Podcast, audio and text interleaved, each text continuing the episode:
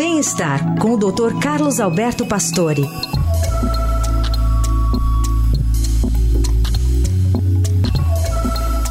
Hoje o Dr. Pastore comenta sobre outros usos feitos com a medicação para déficit de atenção. Oi, doutor, bom dia. Bom dia, Carol. Bom dia, Heisen. Bom dia, ouvintes.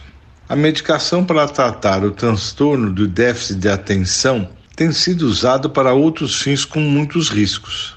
O transtorno déficit de atenção é um transtorno neurobiológico genético que surge na infância e persiste na vida adulta. Na infância, as dificuldades estão na escola, nos relacionamentos com as crianças, pais, professores e no adulto que é problemas de atenção, no dia a dia, do cotidiano e também no trabalho.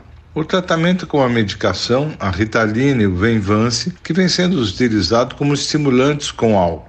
As medicações têm ação direta no sistema nervoso central para regular os níveis de dopamina e noradrenalina. E essa ação traz aumento da atenção e redução de impulsividade e hiperatividade nos casos que têm o transtorno do déficit da atenção. Como tem fama de uma droga esperta e inteligente, eles têm sido utilizados também por quem não tem a doença, mesmo que ela tenha uso controlado. Os especialistas comentam que é uma forma de estimular a cognição, a percepção.